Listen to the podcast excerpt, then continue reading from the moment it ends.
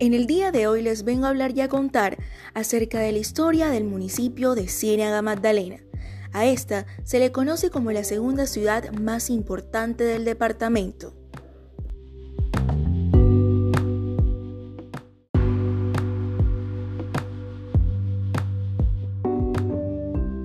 Ubicándonos en sus inicios, los historiadores afirman que Ciénaga existía antes del descubrimiento de América. En ese entonces era una aldea aborigen. Con el pasar del tiempo, Fray Tomás Ortiz, un español, descubrió y catequizó este lugar en el año de 1529. Desde allí, el municipio sufrió muchos cambios culturales y arquitectónicos.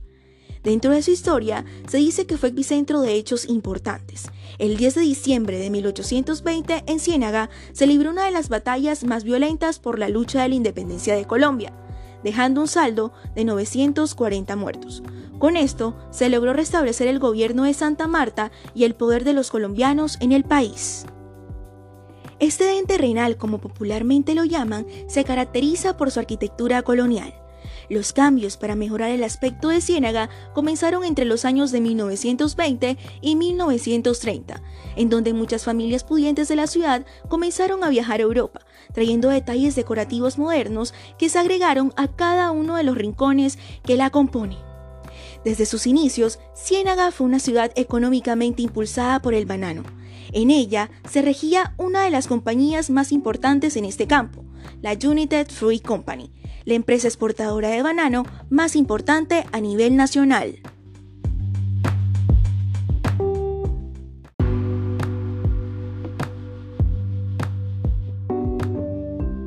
Otro suceso histórico que marcó al municipio fue la masacre de las bananeras, en donde los trabajadores de la United Free Company estaban haciendo peticiones y huelgas para obtener mejores oportunidades de trabajo.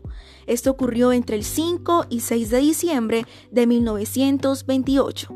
Aquí fue donde iniciaron enfrentamientos en donde un indefinido número de trabajadores murieron por reclamar sus derechos y mejorar sus condiciones laborales.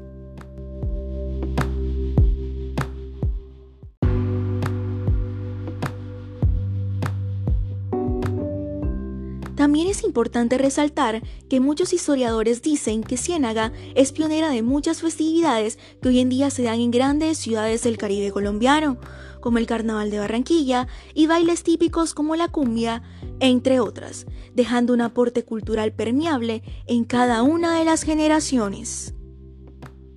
Es así como cada rincón de este terruño tiene plasmado algo del pasado y la diversidad cultural de sus habitantes.